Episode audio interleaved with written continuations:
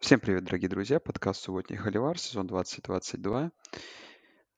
Неожиданно регулярный чемпионат студенческого футбола уже подошел к концу, и последнюю неделю обсуждать буду я и Андрей. Андрей, привет!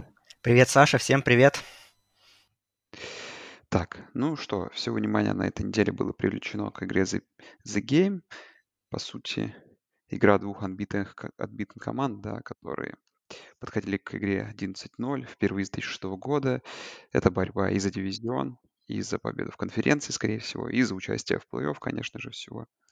Игра удалась на славу в целом. Э, и я думаю, что с Андреем будем обсуждать эту игру. И предлагаю, давай как-то ее разобьем на два кусочка, как, если так можно.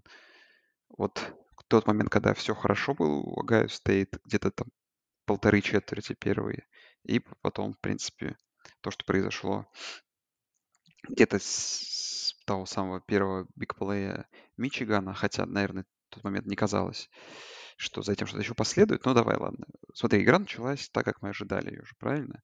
То есть Ohio State, ну, методично играл, там, пас, вынос, очень хороший первый драйв провел, пятиминутный, 12 розыгрышей.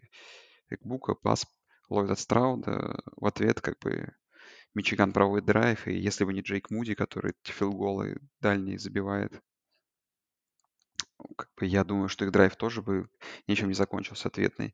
В целом опять хороший драйв получается у Ohio State, но тачдауном не заканчивается. И вот на этом участке все смотрится, как смотрится.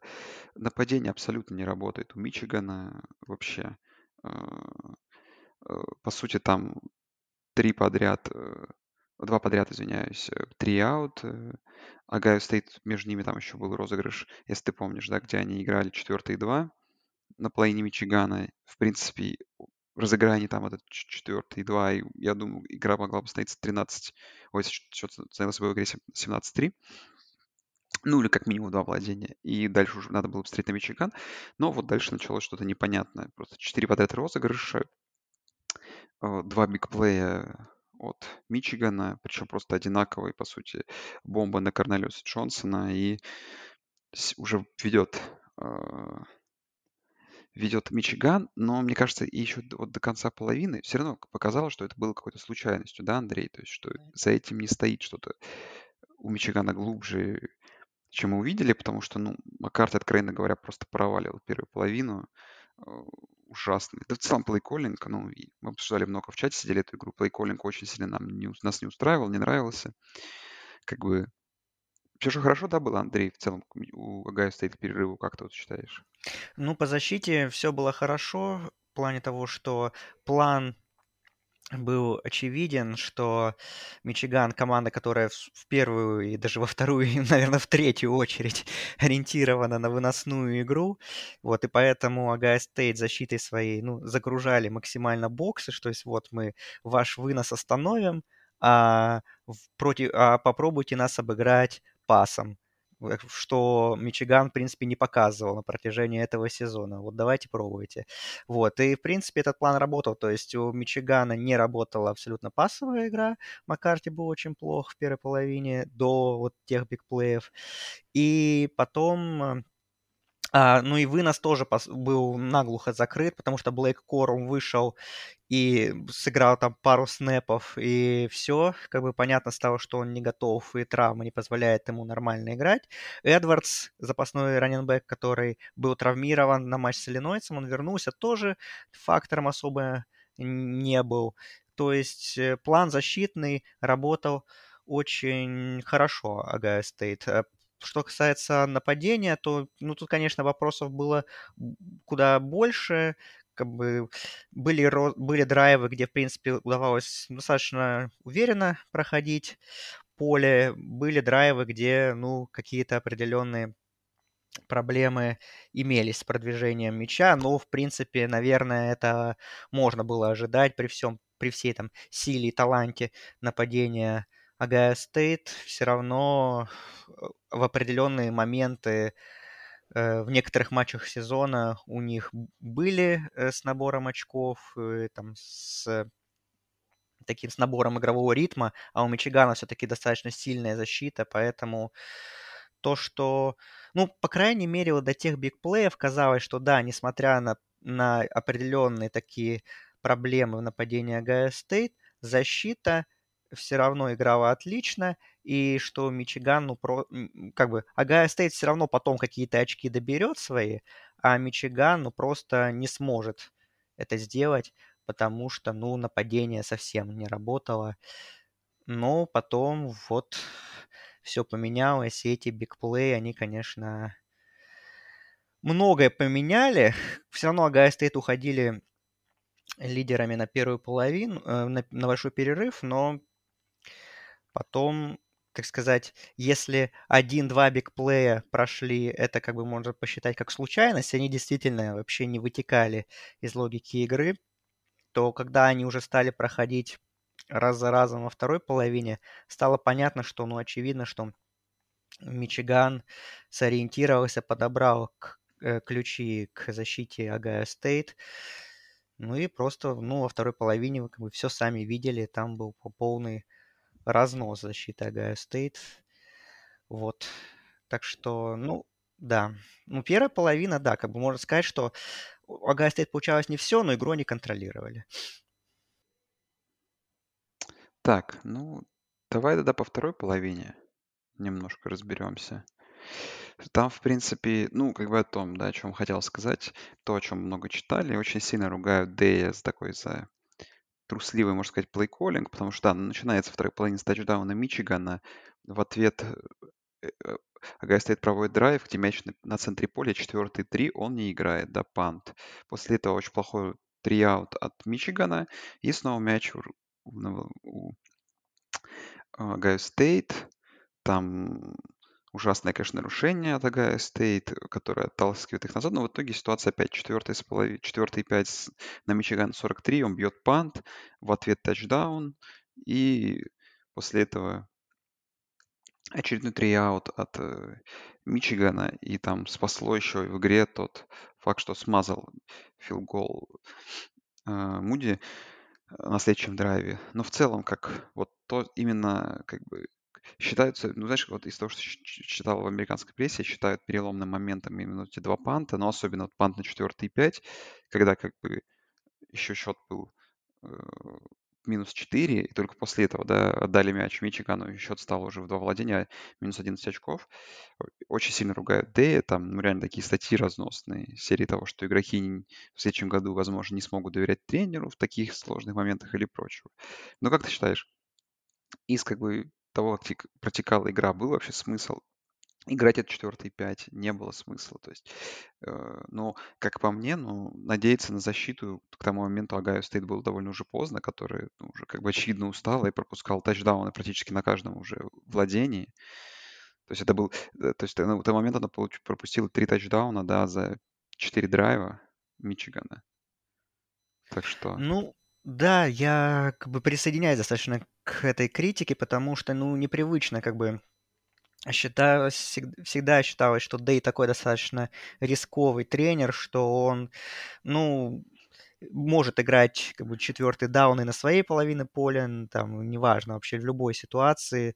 Тут как бы ничего такого нет для него, ничего страшного. Он излишне никогда не перестраховывался. Если ситуация, ну, позволяет, то он играет. А сейчас ситуация, ну, просто не то, что позволяет, ситуация просто необходима нападению двигать мяч, потому что, ну, защита, очевидно, ее план разобрали, и защита уже перестала быть фактором Агая стоит во второй половине, но нужно было как-то добирать очки нападения. Нападение у вас одно из лучших нападений в стране, а вы, ты, как главный тренер, почему-то им перестал доверять в тот момент, когда они должны максимально получать доверие тренера и максимально стараться ну, наверстывать отставание от соперника, которое росло, росло, росло. И эти панты, ну, конечно, они выглядели очень странно, и как бы все...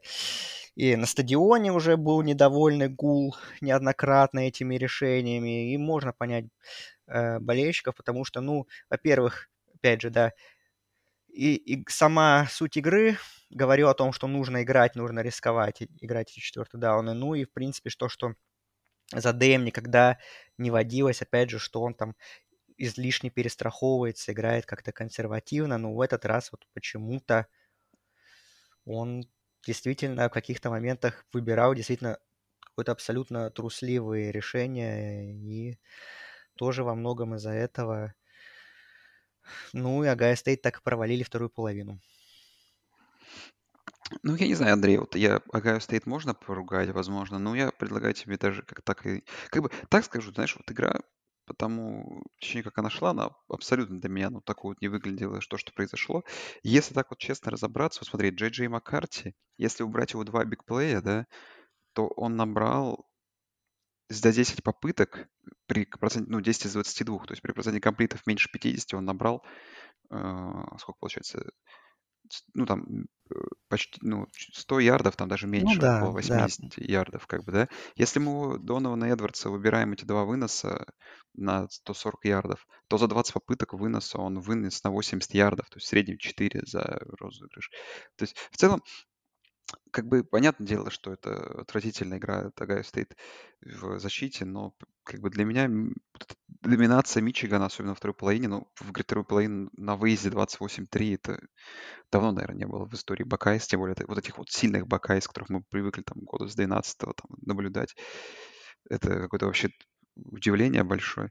Но при этом, мне кажется, это какие-то персональные ошибки. И как бы Мичиган, как бы, то есть как бы нет, тут мы респектуем Харбо, потому что, ну, второй подряд The Game выиграть, как я вчера прислал Андрею новость, что, если вы помните, то два года назад или три уже не было из-за пандемии The Game, два, да. да, и уже Ohio State 10 тысяч 92 дня, это было вчера или Ну, уже- нет, ну, не в общем, 10. Ну, все-таки не 10 тысяч, а тысячу. ну, тысячу, да, тысячу. Ну, короче, 1100 дней назад выигрывал уже Ohio State у Мичигана, хотя мы обычно к этому просто привыкли. И теперь еще год ждать э, болельщикам пока, опять же, на выезд нужно будет ехать. Э, Харбо собрал великолепную команду, ну, великолепную защиту, в первую очередь. Слушай, ну, я не знаю, ну, как, как бы, как вот у Мичигана всю, как бы, весь сезон были эти проблемы, с нападением, так вот они тут где-то тоже вылезали. Ну, опять же, будь Огайо Стейт вот в первой половине особенно чуть острее бы, эта бы игра там уже была бы минус 14, минус там 17 бы был к перерыву. И Мичиган бы вот не догнал бы эти. Эти, эти big play и, не знаю, опять же, то есть вот я сидел ругал, когда нападение Мичигана, может быть, это было смешно, за вот это э, за эту сл- такую за- очень олдскульный плей-коллинг. И потом вот эти два паса вперед, это здорово, но опять же, ну, э, как-то эти пасы уже были, ну, как по мне, уже довольно поздно. То есть, когда ты- команда, ну, хорошая бы защита уже ожидала бы этого, что как бы, ну, все, у тебя не, не прет, у тебя не вынос, не работает. Квотербек еще не может, но что он будет делать? Он будет пробовать кидать бомбы, и тут как бы, э, ну, слишком очевидно вот эти два глубоких розыгрыша были, хотя тут Мичигану респект. Вот, в целом, как бы удивительно, да, что как бы и как бы для меня, в первую очередь, говорю, после этой игры было какое-то недовольство Мичиганом. То есть они молодцы, что выиграли, здорово. Теперь, скорее всего, путь к плей-офф открыт. Ну, какого бы сейчас соперника, вот я не из топ-4, кто сейчас находится, там топ-5, топ-6 я не рассматривал. Ну, топ-5, ладно, Огайо. Тут, с вычетом Огайо Стейт, ну, не видно.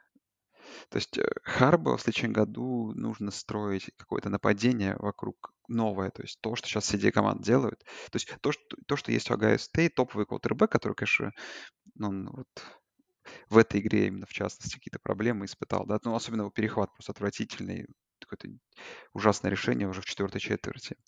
Понятное дело, что там нужно было игру спасать, но это видно, что уже нервы. Надо что-то тоже менять будет Мичигану, и плей-офф покажет. В целом пока, ну, Харбу все равно респектую, потому что, ну, два тяжелейших The Game а выиграть против команды Огайо Стейт, то есть, что в том, что в этом году ну, это реально очень сильная команда, и, а, возможно, лучший квотербек сейчас в студенческом спорте, его как бы обыграть, где-то закрыть его, это здорово. Вот. Даже не знаю, какой еще будет итог подвести, Андрей. А, итог такой, что ты прав относительно того, что бигплеи решили игру. То есть если в прошлом году Мичиган в основном таким своим методичным, выносным нападением зарешал на протяжении всего матча. То есть они так, да, там бигплеи тоже были, но пер- то есть как бы это не выглядело чем-то удивительным. То есть, ну, просто нападение Мичигана, offensive line играла прекрасно, и они просто, ну, в своем стиле одержали победу. Тут, конечно, вообще не их стиль был, можно сказать, в, в том плане, что вот такие вот взрывные розыгрыши у них проходили, которые, ну, мы не видели практически на протяжении всего сезона. И можно сказать, что, э, как ни странно, да, отсутствие лучшего игрока команды Блейка Коруму пошло на пользу Мичигана. То есть они бы, если, если бы он был на поле, они бы наверняка бы продолжали бы своим выносом долбиться в эту защитную дверь Огайо Стейт, и, скорее всего, бы ничего из этого не получилось бы. А так просто, ну, сама жизнь их заставила, что если они хотят выигрывать игру, то как-то менять, меняться и придумать что-то новое. И, наконец-то, раскрыть потенциал Маккарти. Вот как, так как играл Маккарти во второй половине, честно, вот я весь сезон ждал, что от него, э, что он будет так играть, что вот именно из-за этого, из-за того, что он такой более мобильный, более талантливый квотербек, чем Макнамара, именно его и выбрали стартером. Ну, как бы, но, к сожалению, я был большей частью разочарован сезоном Маккарти, но в самый нужный момент, действительно, когда вот Мичигану надо было, вот они раскрыли его потенциал и показали, ну, и как бы заслуженно победили. Второй год подряд они выигрывают с запасом у Агая Стейт. И как бы, ну, это тот случай, когда, ну, просто, можно сказать, резюме такое, что при все равно, конечно, если мы берем суммарный талант, то ну, Огайо Стейт все равно более талантливая команда, но у Мичигана второй год подряд, ну, просто как бы лучше, лучше именно как команд, команда. То есть просто у Огайо Стейт как бы набор таланта, а, а Мичиган это, ну, как бы цельный, более цельный коллектив с определенными, конечно же, сильными исполнителями, которых вот Харба собрал и выдал построил такую, наконец-то, идентичность в нападении, ну и, в принципе, и в защите тоже. Вот, и как бы этого оказывается достаточно относительно, ну, чтобы выигрывать у Агая Стейт, еще и выигрывать с запасом, судя, ну, хотя бы по разнице в счете. То есть 15 очков, по-моему, в том году, 22 очка в этом году, но это очень солидно. И относительно Мичигана конечно, еще будем много говорить, но в плане того, что им, конечно, я согласен с тем, что им, конечно, нужно продолжать совершенствовать нападение в сторону более современного, но посмотрим, что будет в этом плей-офф, опять же. Э, мы, конечно, еще не, ну, понятно, что мы еще не знаем пары плей-офф, но, грубо говоря, если Мичиган останется на втором посеве, TCU останется третьим, то, в принципе, ну, Мичиган будет оч- очевидным фаворитом этого полуфинала, и, и ну и как бы скорее и высоки, высока вероятность, что Мичиган будет в финале. И, скорее всего, с Джорджией. И вот там уже как бы будет нам более понятно, как бы стратегия Харба, его, его как бы identity, оно работает, чтобы команда выигрывала национальное чемпионство. Потому что если, грубо говоря, Джорджия выиграть так же, ну, без вариантов, как в прошлом году у Мичигана, то тогда, ну, будет очевидный звонок, чтобы, чтобы бороться за национальный титул, нужно совершенствоваться. А если вдруг Мичиган там покажет какую-то более конкурентную игру и, и как бы, или, или даже выиграет вдруг, то можно сказать, что может это выглядеть несовременно, но это работает, по крайней мере. Вот а, хотел сказать по Огайо Стейт по поводу Дэя, вот по этому всему, потому что, ну, потому что Огайо Стейт, в принципе, сезон, зак... ну, конечно, еще не факт, что закончили, потому что еще есть шансы на плей-офф, но критика Дэя, она понятна, и, как бы, болельщиков Огайо Стейт можно понять, что у Огайо Стейт на сезон три цели. Это обыграть Мичиган, это выиграть конференцию, это выиграть национальное чемпионство. И второй год подряд э, уже на первой же цели весь сезон срубается. То есть 365 дней вы готовитесь к The Game, по сути, и вы второй год подряд просто без вариантов практически его... Ну, по, ну не то, что прям без вариантов, конечно, хорошо, но прям с большим запасом проигрываете. Если, если в следующем году повторится то же самое, честно говоря, я не уверен, что Дэй надолго в этой команде, если честно. Потому что команда андерачивит уже второй сезон подряд. Так, ну мы продолжим, переедем в конференцию Pac-12, где, как бы, конечно, главная игра была не внутриконференционная, но с участием одной из команд, и USC Trojans дома обыграли Dame Fighting Irish. Я, конечно, ждал тут мини-апсета какого-то, но нет. э, троянцы очень уверенно обыграли ирландцев. Ну, постольку, поскольку уверенно, конечно. Тут похвалим тоже, я думаю, отдельно Монтердам. По UFC, ну, все в целом очень хорошо работало. То есть поле они довольно хорошо проходили. А, первые там четыре владения. То есть, на самом деле, а, у них мяч был четыре раза всего лишь в первой половине, и все из четырех владений трижды они набрали очки. А, это очень прилично. Все драйвы с тачдаунами там были очень длиннющими. Четыре с половиной, пять с половиной минут. Съедали все время. Когда надо, провоцировали фамблы, ну и просто итогу в начале второй, второй половины отрывались постоянно от Нотр-Дама, который пытался их догнать. Но, в принципе, не подпустили так себе ирландцев э, на ближе, чем там на одно владение, даже на два. Колеб был очень хорош, как бы 4 тачдауна, из них 3 выносных, э, там повторил он их и Хайсман э, трофи, позу победителя Хайсман трофи. Ну и, наверное, это вот с учетом выступления всех конкурентов, это сейчас самый такой горячий кандидат на получение награды лучшему футболисту технического футбола.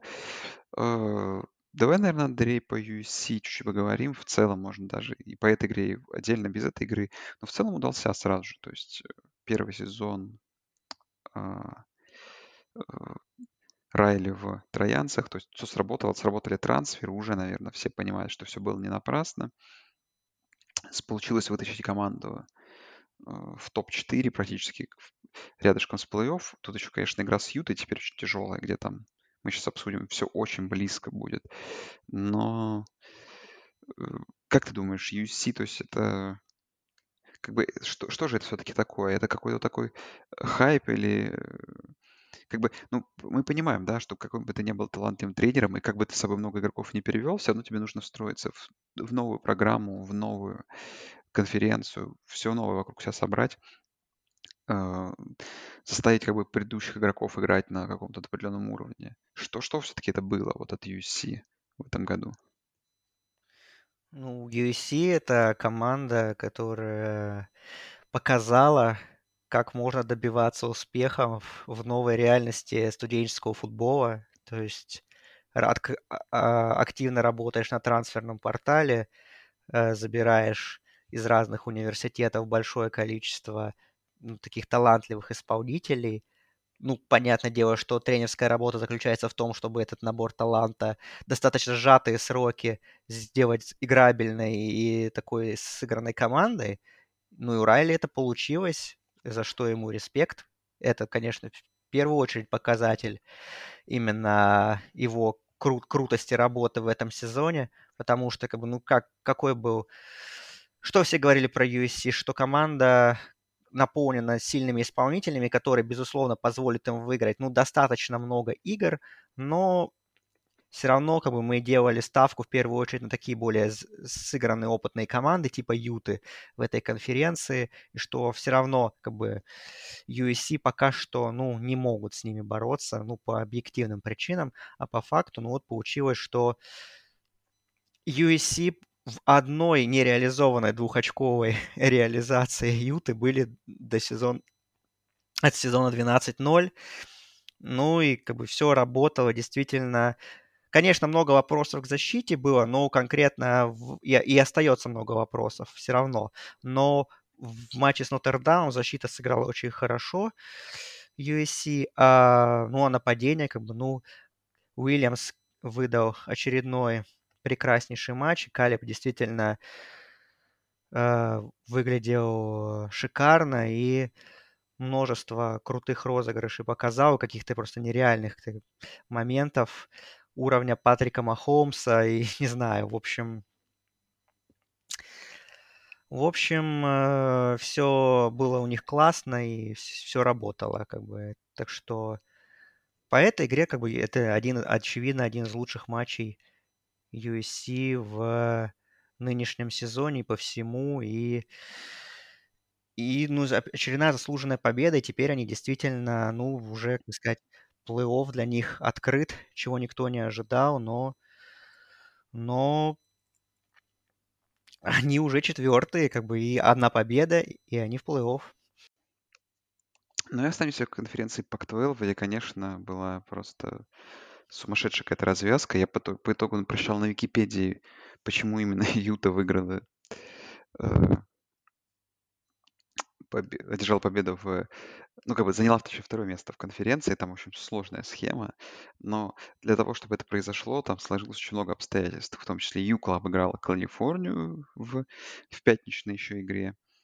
А, Сама Юта обыграла Колорадо очень разгромно.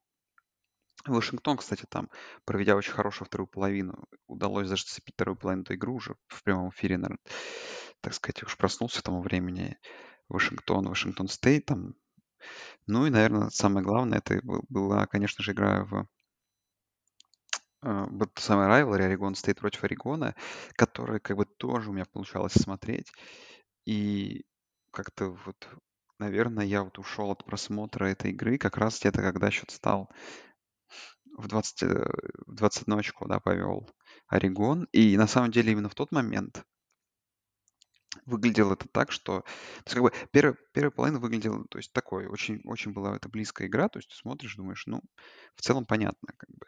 Будет борьба, но потом как-то три четверти у Орегона три подряд хороших драйва, то есть три подряд драйва, три тачдауна, и э, Орегон ведет уже 31-10, и кажется, что из этой ямы не выбраться абсолютно никак, но на 20 очков там меньше, чем за 10 минут э, от Орегона. В третьей четверти Орегон ответил 21 очком за 5 минут в четвертой четверти. Игра пола полностью перевернута. И это, конечно, крутой камбэк от Орегон Стейта. И Биверс в этом году нас с Андреем впечатляли. И в целом уже какой сезон так потихоньку наблюдаем за тем, как команда выбирается, да, и по факту становится одним из таким пауэрхаусом Pac-12.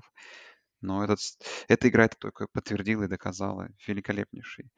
В целом игра очень хороша. То есть кому-то хочется посмотреть и вот оценить Орегон того сезона, э, то вот она и в этом. Ну, это, в принципе, вот если по Pac-12 говорить, вот это классическая игра Pac-12, да, где в целом есть команда-фаворит, которая, это Орегон, которая должна выигрывать, и команда, которая просто ведет, и, ну, там не должно быть шансов, просто не оставлять никаких шансов своему сопернику.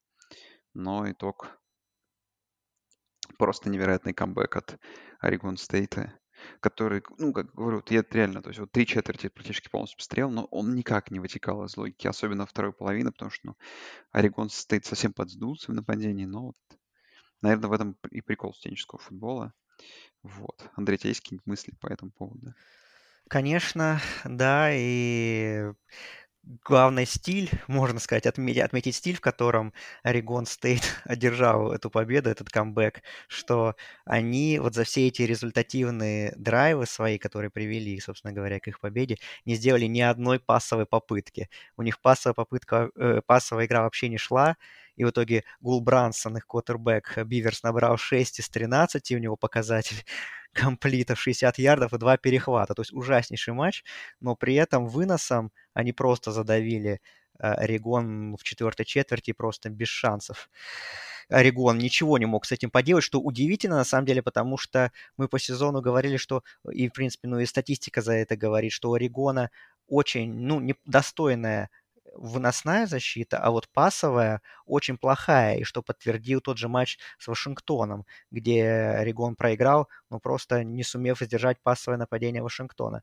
Но здесь как бы казалось, что ну все, теперь уж у Орегона ну не должно быть проблем, а тут просто взял вынос Орегон Стейт включился максимально, и просто Орегон, ну, удивительно, как не мог это остановить ничего. Ну и при этом, конечно, еще куча глупостей у Орегона у самого нападения началось, там нереализованные четвертые дауны, там уже близко к гол, гол-лайну, да, там э, еще один спорный очень четвертый даун, когда Боникс, который, ну, очевидно, травмирован, который, э, ну, не, не бегает так, как э, он может это делать, почему-то ему дали сыграть четвертый даун, который он не реализовал. В общем, очень много вопросов к плей-коллингу, уже не первый матч относительно Орегона. Вот, и поэтому, как бы, ну, Орегон Стейт выиграл заслуженно и просто удивил стиль этой победы и насколько действительно Орегон Даксер, в свою очередь, оказался ну, недееспособным в нужный момент в нападении. Это тоже удивило. Так, ну а я даже прочитаю этот расклад. Вот смотри. Орегон проиграл Орегон Стейту, из-за чего Орегон зависел от результата игры Вашингтон Стейта, для того, чтобы выйти в финал. Но Юта, которая осталась э, в состязании, так сказать, после того, как в, в субботу Юкла обыграла Калифорнию, ну, точнее, в пятницу Юкла обыграла Калифорнию, сами обыграли Колорадо, и этим победу над Колорадо выкинули Вашингтон из текста за выход в плей-офф. И как раз вот Юта оказалась в той ситуации, где Вашингтон... э, то есть как бы Вашингтон уже как бы не мог участвовать, но Вашин- им нужна была победа Вашингтон над Вашингтон Стейтом, и в свою очередь Вашингтон победил Вашингтон Стейт, и Юта вышла в финал конференции, а по факту у нас еще две 7-2 команды, это Вашингтон и Орегон. Орегон, который внутри конференции 7-2 прошли. Ну, в общем, не знаю, визуально, Андрей, как бы я так скажу, вот эта тема с, изменением, с отменой дивизионов, она вот этим плоха по итогу получается, в итоге становится непонятно. То есть получается, что Юта, которая э, в этом сезоне, как я понимаю, смотри, она проиграла Юкле, да, она проиграла Орегону, Юта, но не играла с Вашингтоном, и в итоге она выше Вашингтона, с которым не играла, и выше Орегона, с которым тоже проиграла, хотя у тех и тех 7-2. В общем, тут стало сложнее считать вот эти все схемы с очными матчами, но итог от такой, что, как бы, наверное, как бы итог какой, что для ИСЮ, наверное, худший соперник по финалу попался из тех, кто мог быть, вот, наверное.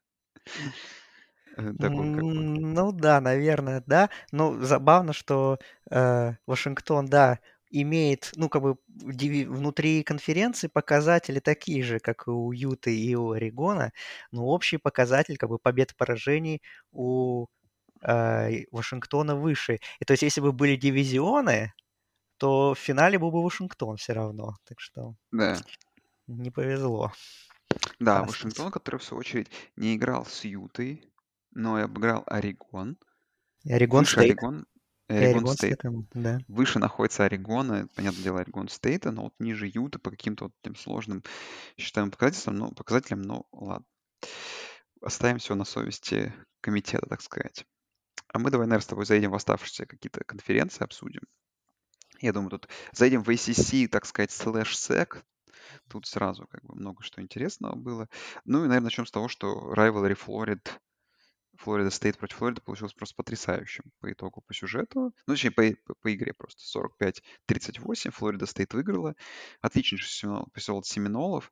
И посмотрим, что через год будет, потому что, ну, очевидно, что Клемсону нужна перезагрузка какая-то, а вот Флорида Стейт как бы к следующему, к следующему году подошла чуть ли не главным фаворитом ACC. Ну, я надеюсь, да, что Джордан Трэвис останется в э, команде. Он третий курсник, что он не пойдет на драфт, хотя он очень сильно прибавил в этом сезоне. Если Трэвис останется, то вполне можно будет Флориду Стейт рассматривать, да, как фаворита дивизиона. А, дивизиона уже нет у них тоже теперь следующего года. Фаворита конференции, да, мо- можно рассматривать вполне. И эта игра действительно получилась классной. Я меньшего ждал от Флориды. И при этом Энтони Ричардсон выдал ужаснейший матч в плане там точности передач, как и Трэвис, кстати, тоже. Но все равно порадовало, что Флорида, проигрывая в два владения, смогла сделать равным счет, равный счет в четвертой четверти, но потом Флорида Стейт все-таки дожала. Но Флорида Стейт как бы более сильная команда, она на ходу, как бы победа это ожидалась и аналогичная, но я, наверное, ожидал, что все-таки она будет, эта победа будет более уверенной, и тем, как бы, ну, респектую дополнительно Гейторс, что они, в принципе, очень хорошо выглядели на фоне сильной команды. Так, ну еще из этого матчапа ACC SEC тут случилась одна из таких больших сенсаций. Ну, не, не супер большая, но Кремсон все-таки проиграла с Южной Каролине, чего как бы не сильно ожидать.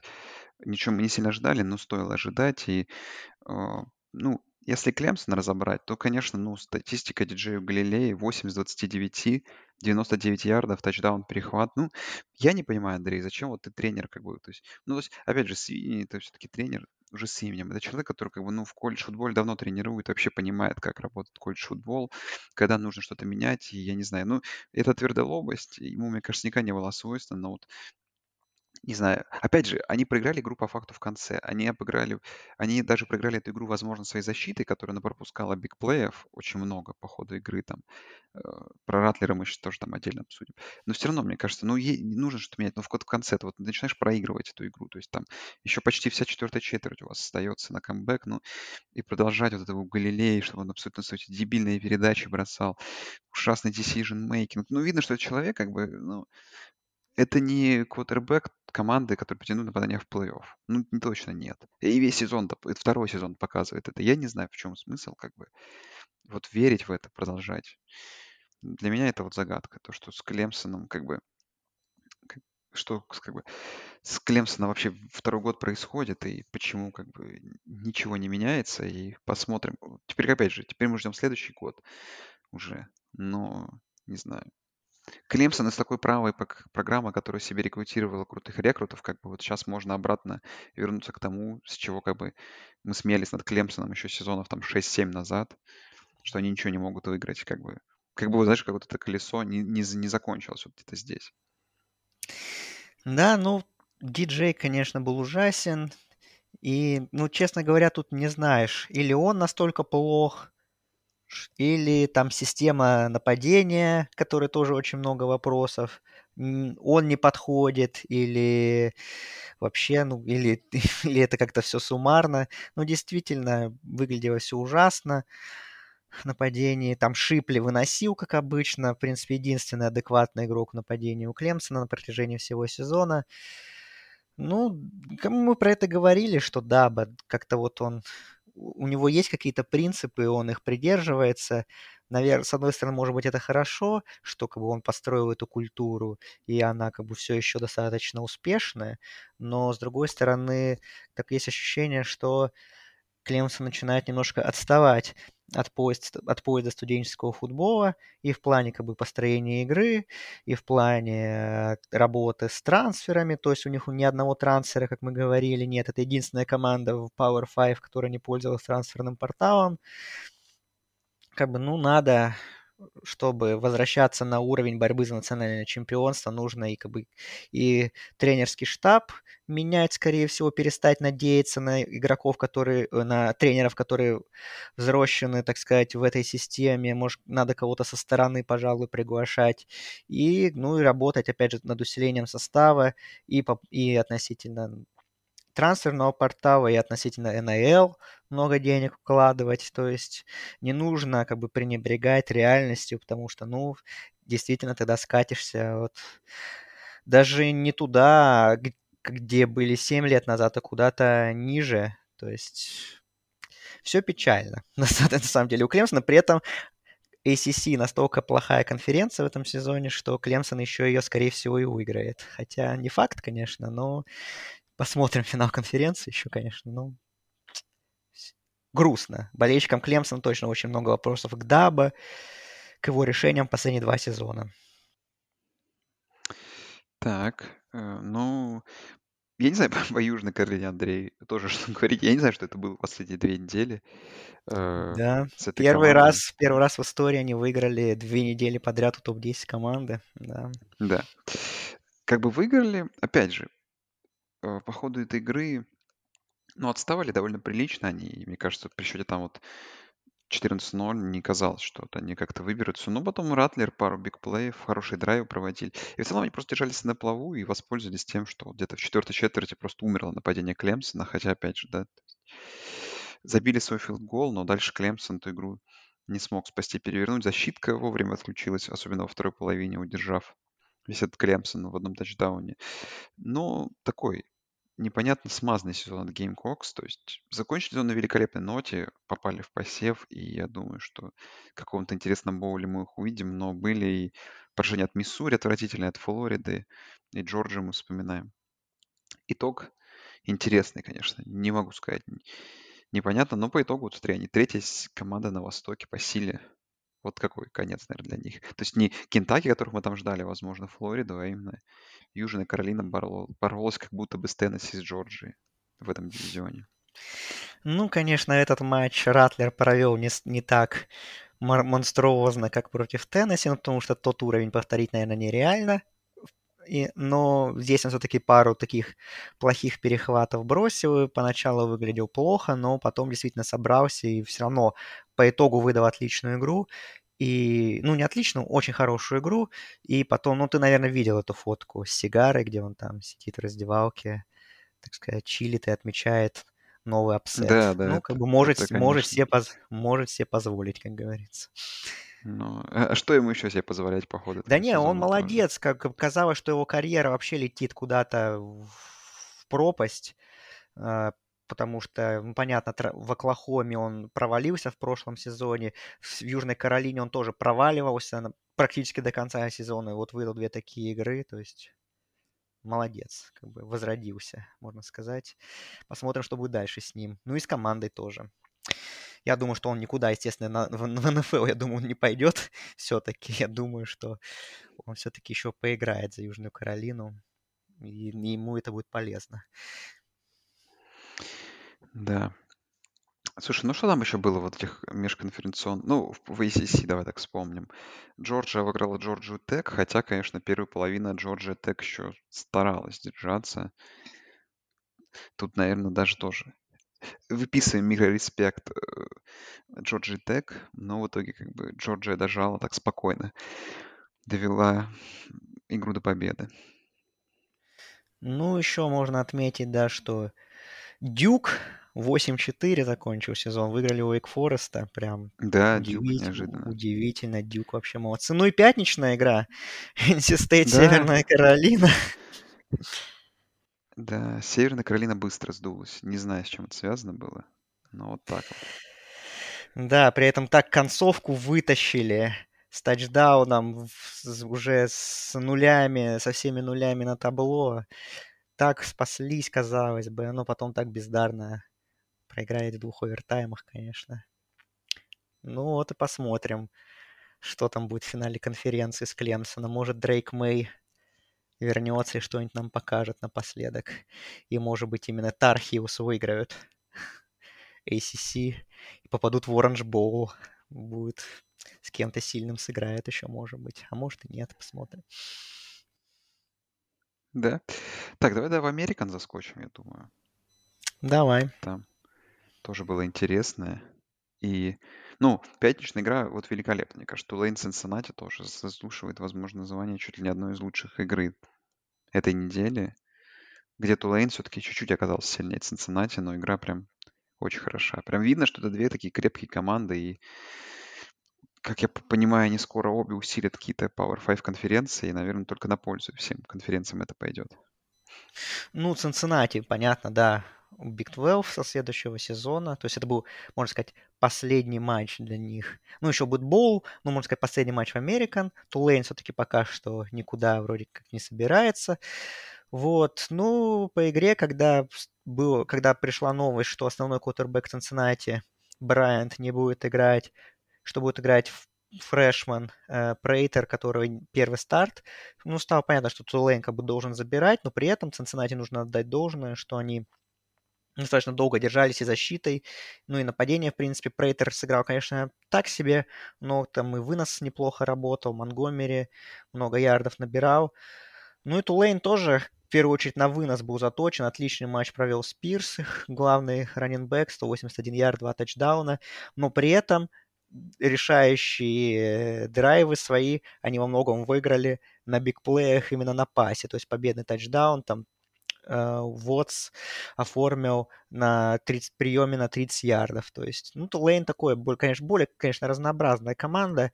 И, в принципе, по делу все-таки считаю, что выиграла. Ну, Цинциннати, ну, как бы последний матч Люка Фикела был, как оказалось, который переходит в Висконсин на позицию главного тренера. Вот. Ну, в любом случае, как бы Тулейн мне по сезону больше нравились, чем Цинциннати. И, ну, и за, заслуженный для них финал конференции абсолютно, и который они будут принимать дома в, ну, у себя в Новом Орлеане. Хотя, конечно, Цинциннати внезапно в субботним вечером могли получить надежду на финал конференции, откуда они не ждали. Потому что то, что творилось в матче Южная Флорида, Центральная Флорида, это просто, конечно, что-то удивительное, что там происходило. Что там Да, я... 28-0, 28-0 Центральная Флорида вела, потом что произошло дальше. Капец, конечно. Слушай, ну я на самом деле так э, тоже, я как бы другие игры смотрел, и вот поглядывал за результатом игры UCF South Флорида, и, конечно, было интересно. Ну, в один момент стал 31-7, даже 28-0 было, я такой думаю, ну, в целом понятно. А потом как-то эти апдейты смотришь, так интересно, 31-15, 31-23, 31-29. Ну, вроде потом смотришь, опять оторвался UCF, думаешь, ну ладно. А потом в один момент смотришь, а там 38-39 в пользу Южной Флориды, и такой, чего? Стоп, стоп, стоп. Но в итоге за 20 секунд, конечно, UCF выиграли, попали в финал конференции. Да, развязка, конечно, сумасшедшая получилась в Американ. Да, было бы очень круто, если бы UCF упустили финал конференции от матча с командой, которая 1-10 шла. Да, уж согласен. Это было бы что-то крутое. Так, давай в Big 12 заскочим. Тут наконец-то TCU показали комитету, как они могут выигрывать. И, конечно, выглядело это просто на каком-то запредельном уровне. Особенно первая четверть, где они, не знаю, в каждый драйв просто заканчивали. Ну, там еще и по перехваты были, потери мяча, Iowa State, но в целом. TCU прям показали силу свою. Но и Kansas State, обыграв Канзас, примерно так же уверенно проведя первую половину, в целом как бы интересный финал конференции нас ждет. Конечно, перед началом сезона такого ждать было невозможно, но да, все-таки две фиолетовые команды в финале конференции с друг другом сойдутся. Ну да, TCU, конечно, удивили тем, что так много очков набрали против защиты Iowa State. Ну, действительно, была самая убедительная игра их в сезоне, наверное, очень вовремя она случилась. Ну и Канзас Стейт тоже, да, в принципе, тут тоже никаких вопросов нет, уверенно сразу повели, в принципе, без особых проблем победили. Так что да, финал конференции ждем. Kansas State влетел в топ-10 ESPN. Устроились в топ-10 матчап. Ну, в принципе, почему бы и нет. Так, ну смотри, что у нас тут еще было. Ну, Техас Бейлор, это понятно. Все-таки Техас. Хотя, опять же, по ходу игры Бейлор подбирался к Техасу, и я думаю, что был шанс, при котором бы Бейлор мог эту игру забрать, выиграл. Но, наверное, игра недели получилась Оклахома Техас Стек удалось ее в хайлайтах зацепить. Ну, невероятная игра. 9 раз команды меняли лидерство. В итоге все закончилось овертаймом при перестрелке 48-48, а сам овертайм закончился одним филдголом без тачдаунов. Такой прям классический Big 12 получили. Ну, как бы это, ладно, даже так скажем, это классическая игра Техас Тека против Оклахомы, прям аж навеяло вот этим вот вайбом, которым, когда там Махомс э, против Оклахома набирал там по 700 ярдов нападений друг против друга. Техас Тек впервые в своей истории за один сезон обыграли и Техас, и Оклахому. Причем в овертайме и тех, и других. Ну, круто, что можно сказать. Оклахома 6-6, в боул вышли, но сезон, конечно, получился провальным, прямо скажем. Да. Я, кстати, на самом деле, Андрей, давай так быстро мы обсудим то, что как бы мы не обсуждали. Да, тренерские назначения мы будем обсуждать, наверное, в следующем подкасте, отдельно выпустим, потому что их очень много, и хочется подробно поговорить. Но вот э, какая мысль у меня есть, Андрей, которая вот меня не отпускает. Мы много с кем общаемся, никто, много кто звонит по НФЛ, обсуждаем. И как бы, ну, и, наверное, ну, очевидно, что кандидатура Клиффа Кингсбери, она в НФЛ, ну, не прижилась, и, скорее всего, его дни в Аризоне там, ну, может, в конце сезона будут сочтены. Мэтт Рул вернулся, да, в NCAA. И я вот подумал, что, мне кажется, вот Кингсбери, вот учитывая, если мы возьмем особенно успехи вот того же Райли в USC, будет горячим кандидатом, потому что, ну, молодой тренер, который такой вот умеет строить это веселое результативное нападение, то, что нравится, как бы то, что любят телевизионщики, что это интересно, я думаю. Как бы Клифф Кингсбери найдет свое пристанище в какой-нибудь серьезной команде, сильной, Пак-12, может быть, СЭК еще где-то. Вот какая мне мысль пришла, потому что Техастек уж обсуждаем. Да, не, понятно, что судя по результатам Аризоны, скорее всего, его уволят после этого сезона. А ну, я думаю, что уже не в этом сезоне Кинсбери, если вернется в колледж футбол, потому что, ну, уже, по сути, все такие самые большие вакансии уже разобраны, и пока что, ну, не видно, что где-то еще что-то может появиться, потому что, ну, Джимбо Фишер спасся победой над ЛСЮ, а, можно сказать, так что ему еще будут продолжать доверять. Вот, а других таких больших, опять же, вакансий пока что не намечается. Как бы Висконсин, Оберн, Небраска, все уже тренеров нашли свои, себе. Мы, кстати, не обсудили Texas A&... Мы, кстати, не обсудили Texas A&M. Надо бы это сейчас сделать. да, обсудим, да. Нет, давай Мгм. сначала дообсудим Big Ten. Я на самом деле в Big Ten вот хочется мысль, которую обсудить. Penn State закончил сезон 10-2, и на самом деле по итогу Penn State очень уверенно обыграли всех своих соперников, но проиграли дважды по ходу сезона Мичигану и Ohio State, ну, двум сильным командам. Ну, а, а все остальные игры Penn State выигрывал, ну, просто уверенно. То есть, по факту, они разгромили всех своих соперников, кроме двух таких игр. И тут, наверное, как бы надо респектануть этой команде, которая как бы незаметно потерялась как-то вот за всеми этими историями, противостояниями Огайо Стейт и Мичигана. Вот. И, наверное, стоит обсудить, кто в итоге выиграл дивизион, с кем Мичиган будет играть. Да, это обсудим обязательно. По Penn State хотел сказать, что э, ну да, как бы отличный сезон, 10-2, 10 побед у них не было с 2019 года. Это были два таких провальных сезона 2020-2021 года. Вот. Ну, можно сказать, с одной стороны, все круто, 10-2, они сыграют, думается, в одном из новогодних боулов, но с другой стороны, наверное, болельщики Penn State не рады, что все-таки ну, матч с Ohio State в меньшей степени, э, но все равно как бы пропасть между Penn State и Ohio State и Мичиганом все равно пока что, пока что очень большая. Вот не знаю, что болельщики Penn State по этому поводу думают, но в любом случае как бы сезон очень уд- удачный, и ну, посмотрим, с кем они еще в боуле сыграют. Может, еще и престижный боул какой-нибудь выиграют. Да, такой вариант есть. Но Пардию, Пардию мы респектуем. Ну, как я понимаю, еще когда квотербек сломался, да? Нет, О'Коннелл должен играть, у него А, там, все-таки по-моему, должен, да. да, семейная, там, семейная трагедия у него, и он отлучался от команды, но он должен играть. Ну, в прошлый, ну, как бы Индиану они выиграли не без проблем, скажем так. Там они проигрывали поначалу, но потом выиграли. Ну, что отч- отчебучило Айова, конечно, пятничным вечером против Небраски. Это, да, классический вот этот дивизион Big Ten. Да уж. Ну, а что делать? Тогда пришлось бы нам второй раз смотреть финал Мичигана Ohio State, представляешь, за, за две недели. Тоже бы, понимаешь, без дивизионов, возможно, слишком много было бы таких блюд, понимаешь? Да, поэтому по- лучше посмотрим Мичиган Purdue. Да. Согласен. Как бы насладимся пятничным ночным вечером. Ну, благо, на самом деле, так получается, что в целом можно и не смотреть эти два ночных э, финала конференции без особой необходимости. Все решится в целом в, в вечерних играх. Так, давай в SEC тут заедем. И так как-то, ну, начнем, наверное, с того, что как Теннесси-то с Милтоном третьим, Вандербилт, Стейтмент Твинбен, не оставили камня на камне. Теннесси в топ-7 получается. Но, но мы обсудим ранки, ладно, ну ниже Алабамы. Э, ЛСЮ все-таки то, о чем мы с тобой обсуждали, натворили все-таки дел. Ой, проиграли. Ну, и знаешь, это вот, вот это то, что мы обсуждали. Мы с тобой пару недель обсуждали, вот, что Келли там хороший тренер, да, вот что он может выиграть любую команду, вот то, что вот он умеет приводить команду.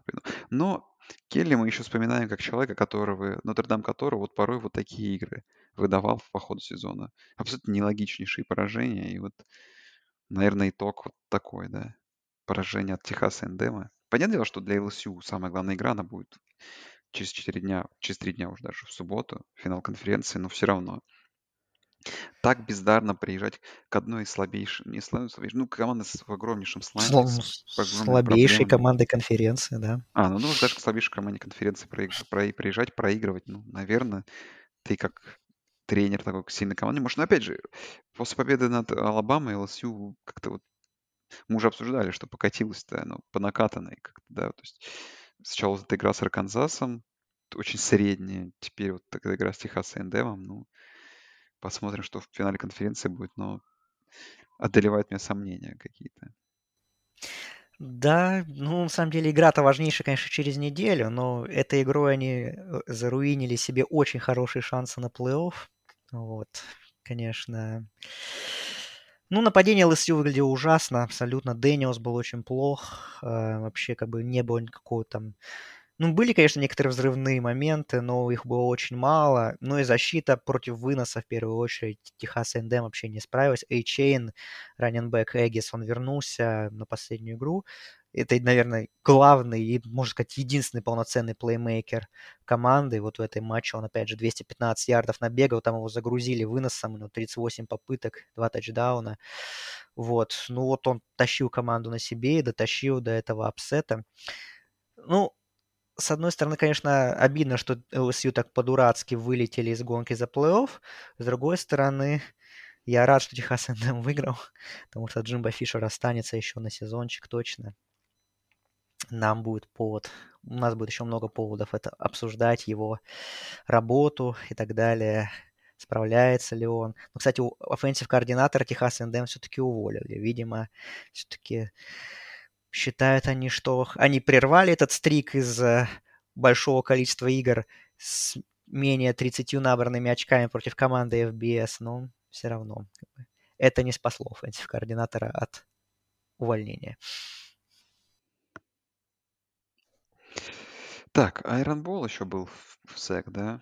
Ну, Алабама очень хорошо провела. Хотя и пропустила первый, но потом, конечно, все прям пошло как надо. И Хороший, как бы, в итоге Алабама хорошо как бы заканчивает сезон двумя поражениями в одно очко и в три очка против довольно сильных команд, которые находятся в районе топ-10. Но, не хва- Но опять же, Алабам пока еще не потерял, наверное, все шансы на плей-офф. Это мы, наверное, отдельно обсудим. Э, Оберн. Наверное, Оберн даже в хорошем смысле удивил, что нападение что-то показало эту игру, держал на плаву. Ну, Алабама вот тоже, что можно сказать. Но играя против заведомо слабого соперника, пропустить 27 очков дома, наверное, это неожиданно. Ну, в основном после матча все спрашивали у Сейбана, ждете ли вы, что вас поставят в плей-офф? Ну, он сказал, что у нас есть резюме, у нас всего лишь два близких поражения. Он надеется еще. Посмотрим. Да, посмотрим. Так, ну и что? А, ну и Egg Bowl вышел великолепный в четверг ночью. Mississippi State, Ole Miss 24-22. Интересный момент, что при счете 24-16 а, мяч был в редзоне Ole Miss, и Mississippi State должны были заканчивать игру, но в итоге закончилось все тем, что Ole Miss чуть ли не спасли эту игру. И ну, концовка там прикольная, конечно. Хороший драйв последний от Miss. Четвертый даун несколько раз конвертнули Дарт и компания, но не смогли двухочковую конвертировать. Ну, Экбол всегда удается. Он всегда такой, такой близкий получается, всегда такой не особо результативный, но прям интересный. В этом плане, конечно, здорово. Ну и да, Miss, конечно, сезон закончили очень печ... так, невзрачно. Одна победа над Техас НДМ, это в три очка одни поражения, но Лейн Киффин остался, и это, наверное, хоро... ну, для Rebels это точно хорошо, для Лейна Киффина не знаю, хорошо ли это или нет. Ну, раз он принял такое решение, значит, он верит, что в этой программе с этой командой все равно можно выстраивать команды, которые будут на что-то весомое претендовать. Ну, концовка сезона получилась невзрачной, к сожалению. Да. Ну, давай тогда, наверное, Андрей, мы с тобой поедем уже по ранкам обсудим. Если в целом. Я просто не помню, что... А, чисто вот одна история, Андрей, про группу Five. Можно я расскажу? Да, конечно, Абсолютно конечно. случайно.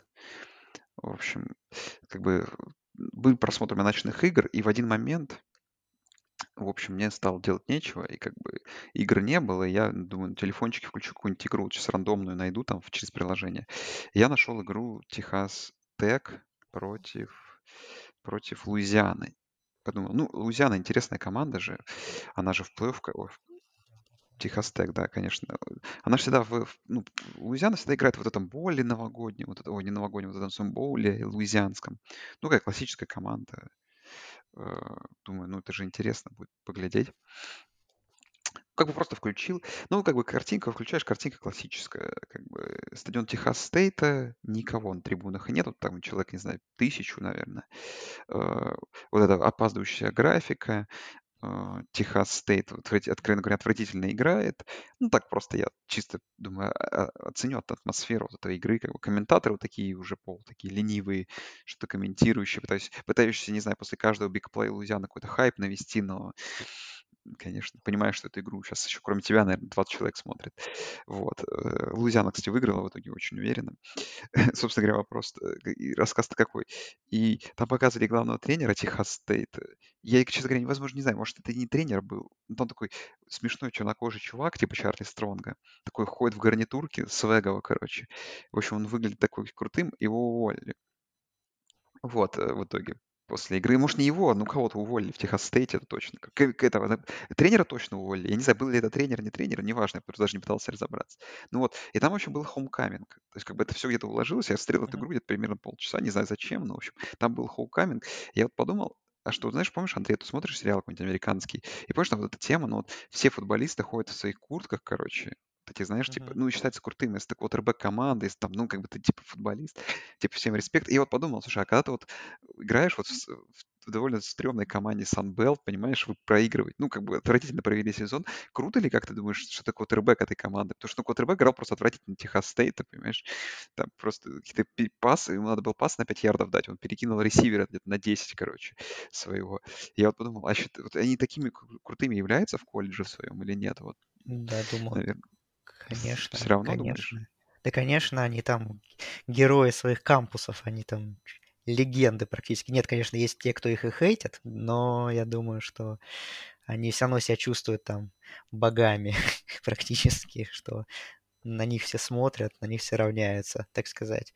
Вот. А я хотел, я думал, ты про другую игру скажешь, э, группу Five, которая тебя зацепила, где играли тоже техасские команды, но их две было целых. Техас Сан-Антонио и Техас Эль-Паса, что там Техас Эль-Паса вел 24-0 по ходу второй четверти, но потом Фрэнк а, да, Харрис... там такой камбэк вообще невероятный, Да, кстати, потом был, да. Фрэнк Харрис и Техас Сан-Антонио все-таки собрали, подсобрались и в самой концовке затащили игру благодаря филдголу 3-4-31.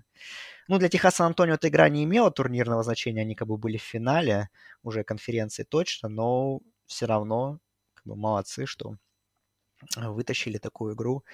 Ну, начало было удивительным, конечно, когда увидел, что счет 2-4-0, думаю, видимо, Техас Сан-Антонио вообще там всех забенчили перед финалом конференции, потому что, ну что, на новогодний боул мы, в принципе, не претендуем, ну, ладно, поиграем резервистами. А Техас Эль-Паса нужно была победа, чтобы в боул выйти, но в итоге нет, все-таки Техас Сан-Антонио затащили. Да, ну там крутой камбэк, это правда. Я тоже поглядывал, потому что, опять же, второй волне по итогу как-то Iron Ball был не очень интересный. TCU, в принципе, я перестал смотреть это во второй четверти. Ну, то есть, как бы, точнее, оставил просто на телеке, но не смотрел подробно, как бы, потому что, ну, в целом все стало понятно. Да, и как бы, вот, и вот ты был в поисках каких-то непонятных игр, в просмотрах, результатах. Так, э, Андрей, давай Мгм. к ранкам, наверное. Давай, давай. Ну, как бы топ-4, наверное, ожидаемый оказался. То есть USC впрыгнули на две позиции, стали топ-4. Мичиган, TCU поднялись наверх, Ohio State опустились на три позиции, теперь пятые. По Ohio State, наверное, мой такой take не нужно было вот на самом деле где-то вот в конце, как будто то, что, наверное, ты забыл рассказать, когда мы обсуждали с тобой The Game, что вот особенно второй big play, когда пропустил Ohio State, нужно было быть чуть ближе и драйв провести какой-нибудь в конце хороший. То есть желательно было проиграть близкую игру, и Ohio State, возможно, бы даже бы и не выпали бы из топ-5. Но опять же, учитывая, что у TCU очень сложный матчап, будет у USC очень сложный матчап. Шансы Огайо Стейт там, как я видел, оцениваются чуть ли не процентов 50 на попадание в плей-офф, поэтому для Buckeyes все не закончено. Посмотрим. Алабама шестая. Ну, получается, не знаю. Как бы, то есть очевидно из того, что как бы, как бы комитет делает, но не может оказаться такое, что если TCU или USC проиграет, что Алабама перепрыгнет, Огайо Стейт не играет. То есть Огайо Стейт точно следующая команда in, а Алабаме, видимо, нужно поражение двух команд, чтобы подать в плей-офф. Вот, я как понимаю, вот примерно вот такие расклады. Ну, поражение двух команд точно, но я не уверен, что этого хватит, если честно, потому что, ну, не, я не уверен, что Алабама должна быть даже выше TCU, даже если тот проиграет финал конференции. Ну, наверное, смотря как проиграет, если там проиграет очков 30-40, то еще можно подумать. А если какой-нибудь близкой игре проиграет TCU, проиграет топ-10 команде, ну, у них одно поражение, у Алабамы два. Ну, я сомневаюсь, что... Я... Шансы у Алабамы, конечно, какие-то есть, но я сомневаюсь, что они что их пустят в плей-офф, даже если проиграет и TCU, и USC. Но если USC проиграет, то понятное дело, что они out, а Огайо Стейт заходит. Вот. Думаю, расклады такие. А вот если... Интересно, если USC выиграет, а TCU проиграет. Вот. Кто тогда четвертый? Понятно, что USC поднимется на третье, а вот кто четвертый, TCU или Огайо Стейт? Какие-то у меня были, Андрей, к тебе вопросы еще поверх этого. А, падение Клемсона всего лишь на одну позицию. Вот, наверное, что уди- удивительно меня бросилось в глаза. То есть комитет обычно к таким поражениям относится очень болезненно, но тут... Ну, Орегон, не знаю, упал на 7 позиций. ЛСЮ упали на 9 позиций, а Клемсон на одну. Комитет очень уважает Клемсон. Непонятно за что, но уважает. Ну, если посмотреть их резюме, то есть победа над Флоридой Стейт. а, и есть победа над Северной Каролиной Стейт. Все. Вот их резюме. Честно говоря, не впечатляет. То есть, мне кажется, с учетом уровня игры, например, тот же Вашингтон должен быть выше, например. Но Клемсон еще респектует. Может, они думают, что они выиграют финал конференции, тогда они, ну, где-то в топ-10 и должны быть, наверное, если выиграют ACC. Но Клемсон это не топ-10 команда, конечно, по уровню игры. Да уж, согласен. А, Что еще, может, тебя удивило, Андрей, не знаю, в этом топ-15, топ-20? Флорида Стейт в 13 по севе, не знаю. Как бы, мне кажется, э, нечестно, что, например, Канзас Стейт и Юта, например, ниже Клемсона. Ну, как бы, опять же, рейтинги довольно субъективны, особенно что, что касается там ниже топ- топ-10. Ну, по крайней мере, вот мы о чем с тобой говорили до записи, что здесь э, там Флорида Стейт выше LSU. Понятно почему, что как бы две команды с одинаковым количеством побед и поражений. э, Флорида Стейт выиграла личную игру, поэтому Флорида Стейт выше. Орегон Стейт, Орегон. Орегон Стейт выше Орегона, потому что Орегон Стейт выиграл личную игру. Это, и тот же, в свою очередь, Орегон выше UCLA, потому что Орегон выиграл личную игру. Но почему это правило вдруг не работает, почему-то не работает относительно расположения Алабамы и Теннесси, вот это вызывает самые большие вопросы. Понятно, что говорят, что вот Хукер выбыл до конца сезона, что вот да, ужасное поражение от Южной Каролины. Ну, слушайте, как бы мы привыкли к тому, что комитет, честно говоря, особо поражения не замечает. И если бы они замечали поражения, то, может быть, даже бы Огайо Стейт были бы ниже Алабамы. Потому что два близких поражения и одно поражение ужасное, ну, тут, наверное, как-то можно это выровнять было. И даже в пользу Алабамы поставить. О чем, кстати, некоторые говорили, что Алабаму могли бы на пятое поставить. Вот. А тут почему-то эта логика ломается, и Теннесси ниже. И я говорю, говорил уже, да, как, как, когда мы это обсуждали, что э, если Алабама вдруг проскочит в, в плей-офф, я не представляю, что будет твориться в лагере болельщиков Теннесси. Ну, давай к превью, наверное. Перейдем уже. Да, давай. Так, ну, тут смотри, у нас получается 10 финалов конференции. Я думаю, что э, можно обсудить самые топовые, остальные поверхностно, потому что в целом я н- не сильно, как бы, не сильно, как бы, эксперт, честно скажу, там в конференции USA, особенно в этом году, и в, в МАКе, но есть, есть что пообсуждать. В общем, давай.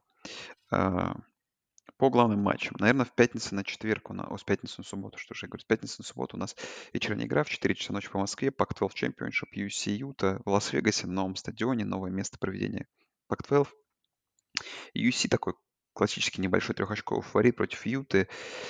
Единственное поражение UC в этом году, если мы вспомним, был как раз против Юта, да, в одно очко, 43-42 как бы для меня тут как бы два как бы матчапа, да, то есть UC их нападение, которое в целом, ну, в матче против Юта себя показал на отличном уровне, и просто немножко не хватило для победы. Я думаю, что, как показывает сейчас, UC, в принципе, любые, даже крепкие защиты может разбирать. Колеб сейчас, ну, играет на отличнейшем уровне. Юта, в свою очередь, как бы интересно, да, что за последние недели, ну, особенно мы вспоминаем их игру двух недель давности против Орегона, где непонятный слайп, сламп Райзинг поймал, его нападение поражение Орегона было, в принципе, по делу. Матч против Колорадо мы, наверное, в расчет не берем. Сможет ли как бы Юта и ее нападение второй раз, играя против UC, провести нападение на таком же уровне? У меня тут вызывает вопрос. Но, как мы всегда знаем, в Pac-12 все происходит на последней неделе, и команда, которая вот-вот Юта была на это, в этой позиции пару лет назад, была в топ-4, но проиграла финал конференции, и вот итог. Вылетели, как бы теперь Юта имеет шанс отомстить. Ну, для UFC как бы игра, очередная игра жизни и смерти, и думаю, что тут, не знаю, 367 а, очков. Думаю, игра будет результативнее, чем 67 очков, но посмотрим. Не знаю. Я для меня, я хочу посмотреть, что Юта будет в нападении. То есть сможет ли она компетентно соответствовать э, этим троянцам. Я думаю, что, наверное, второй раз в сезоне уже нет. И опять же моя теория, что дважды ты у одной команды не можешь выиграть. Это происходит, но происходит редко. Я думаю, что UFC выиграет в Вегасе. Вот мой тейк такой. Ну, Юта как раз и в том году, как ты помнишь, опровергала эту да. теорию. Причем это две правда. недели подряд, по-моему, это было, да? Если я правильно помню, что такие две разгромные победы над Орегоном. Слушай, ну, а, Кэм Райзинг против UFC выдал свой однозначно лучший матч в этом сезоне. И потом он и близко не играл на этом уровне. Да, где-то, возможно, травма ему мешала, из-за которой он пропускал матч Вашингтон Стейт. Вот, выездной. Против Орегона он выглядел плохо. но против Колорадо мы матч не берем, понятно, в расчет. Вот, поэтому я не знаю. У меня есть, да, большие сомнения, что Юта своим нападением сможет играть э, так же удачно, как и в матче регулярного чемпионата против USC.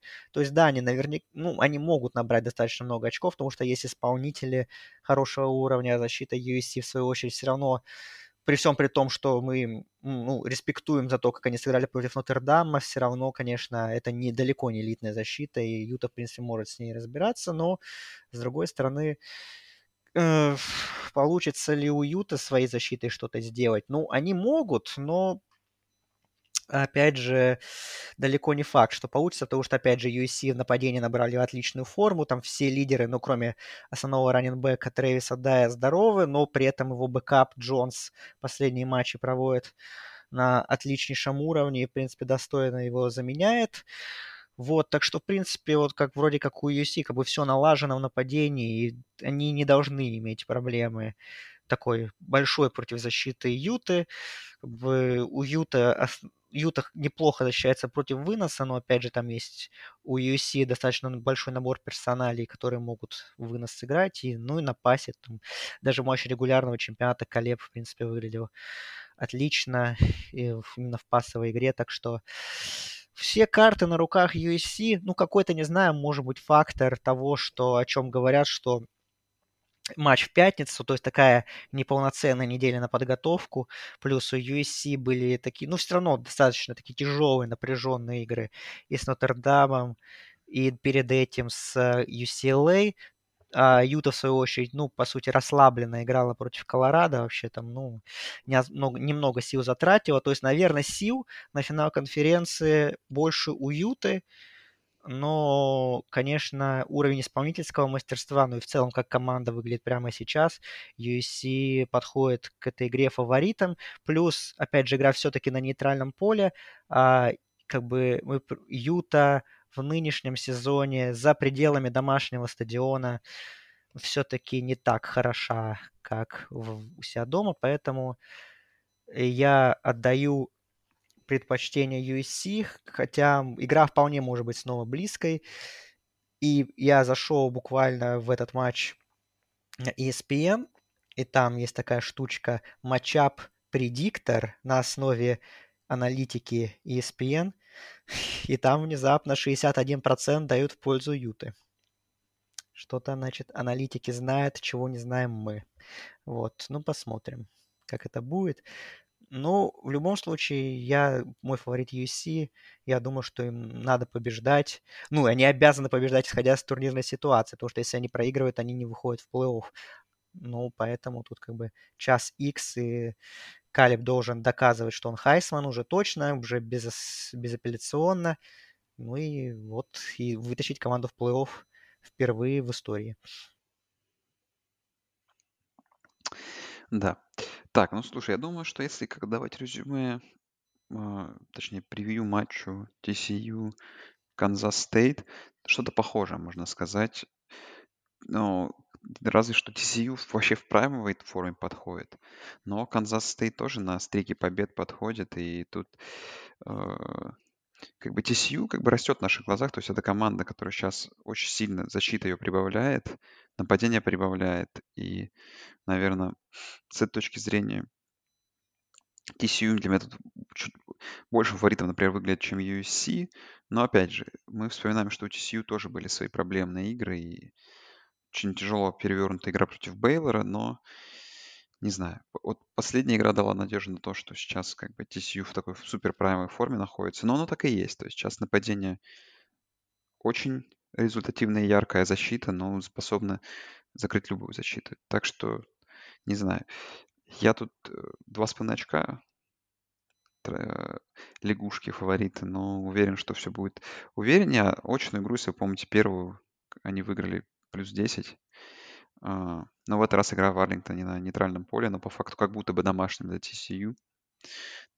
Будет фиолетовое море на этой игре. Не знаю, я думаю, что Аган и компания тут нападение очень хорошую игру проведут, а защита, ну, тоже неплохую. Так что, ну, 10-14 очков TCU должны выигрывать. Ну и в целом, ну, где уже, если не тут? TCU такой сезон сложнейший провели, ну уже нельзя же остановиться, так сказать, уже здесь. Это уже финальный, получается, шаг для Horn Frogs. Э, ну, я бы хотел, конечно, чтобы TCU выиграли, буду всей душой за них переживать, но э, я все-таки думаю, что игра будет тяжелой, более тяжелой, чем вот ты думаешь, потому что, вспоминая, опять же, их очный матчап TCU, опять же, там ценой невероятных усилий сделали камбэк и выиграли в овертайме, э, не в овертайме, а в самом конце четвертой четверти дожали. Плюс э, э, тот матч, если ты помнишь, что у Канзас Стейт сломались по ходу игры и Эдриан Мартинес, и Вилл Ховард, и они, по сути, заканчивали игру с третьим квотербеком. Вот. Э, сейчас будет играть Ховард, который, ну, с ним нападение выглядит более вариативным у Wildcats, чем у, с Мартинесом, то есть Ховард, в принципе, и пасует хорошо, ну а на выносе есть Дюс Вон, один из лучших раннинбеков в нации, так что у Канзас Стейт достаточно много плеймейкеров в нападении, и у них они способны делать такие взрывные розыгрыши, которые могут доставить проблемы защите TCU, ну, TCU, понятно, как бы все набор исполнителей известен, что Макс Даган должен выдавать отличнейшую игру Кендри Миллер, Квинтон Джонстон, в общем. Ну и защита тоже, да, прибавила под конец сезона, тоже, конечно, это мы отмечаем. Вот. Э, для меня вот такая фора, которая дает 2,5 очка, она, наверное, в целом адекватная, потому что я все-таки достаточно высоко котирую Канзас Стейт. И я думаю, что проблем в TCU будет достаточно по ходу игры, но хотелось бы, чтобы Хорн Фрог все-таки как обычно, нашли путь к победе и все-таки закончили сезон 13-0, они этого заслуживают. Но при этом все равно считаю, опять же, что TCU должны быть в плей-офф, даже если они проиграют, но как бы, как говорится, лучше так не, риск... лучше не рисковать и выигрывать конференцию спокойно. Да уж. Так, ну давай по оставшимся играм. Тут, наверное, ну, в целом, что? LSU Джорджия в Атланта, в Атланте на Mercedes-Benz стадиуме. Ну, огромный фаворит Джорджии. Интересно, что LSU сможет предподставить, предоставить и противопоставить э, Бульдогом в этой игре. Я, наверное, знаешь, единственный какой-то шанс для LSU вижу в бигплеях, в том, что защита Джорджии где-то проспит, проспит какие-то бигплеи, но не знаю, Теннесси, которое, мне кажется, было более такое активное нападение и более вариативное Джорджия легко перекрыла. Не знаю, что тут LSU сможет предложить. В целом, думаю, что сильно ничего. Но поглядеть за Джорджией, за очередной доминацией, это прикольно. Джорджия, конечно, играет на космическом уровне. Почему бы не продолжать смотреть тут, тем более, ну, в прайм-тайм по себе игра.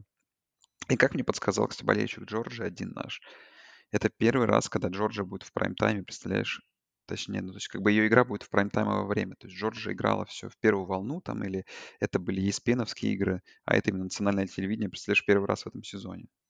Ну нет, по-моему, нет. По-моему, же сек, это же сек на CBS, по-моему, ну, с Теннесси это точно был сек на CBS, так что Да? тут я, а, тут я поправлю болельщика Джорджии, ну да, это был, это Джорджия Теннесси до матча Гайя Стейт Мичиган была самая рейтинговая игра сезона, и она была в А, CBS. ну ладно, хорошо. Вот. А, ну, тут как бы многое будет зависеть от мотивации Джорджи. То есть Джорджи, по сути, играть, ну, мы, турнирной мотивации у них особо нет, на самом деле. То есть, не, ну слушай, ну, проиграть все равно нельзя. Ну, ну, проиграть нельзя, наверное, с точки зрения какого-то имиджа, потому что все-таки хочется выиграть конференцию. То есть Джорджия у нас, конечно, национальный чемпион, но в том году, как мы помним, финал конференции они проиграли, примерно находясь в той же ситуации, что как бы их поражение их не выкидывало из топ-4. И сейчас их поражение тоже не выкинет из топ-4. Ну, и, ну, я не говорю о том, что Джорджия там должна играть вторым составом и готовиться к плей-офф. Конечно, нет. Вот. Я, да, я думаю, естественно, второй состав Джорджии, может, и обыграл бы этот э, ЛСЮ. Вот. Но ну, просто, что как бы может быть Джорджия как-то будет какая-то расслабленность какая-то, и это на этом ЛСЮ может поймать на определенных участках игры. Ну, по факту, честно, тоже не вижу особо вариантов, чтобы ЛСЮ до конца матча смог бороться и хотя бы быть рядом с Джорджией, потому что, ну, просто на, на сейчас это команды разного уровня совсем. И LSU уже сделали огромнейший шаг, что они дошли до, до этого финала конференции первый сезон Келли, чего мы не ожидали. Вот, думаю, что против Джорджии шансов у них почти нет.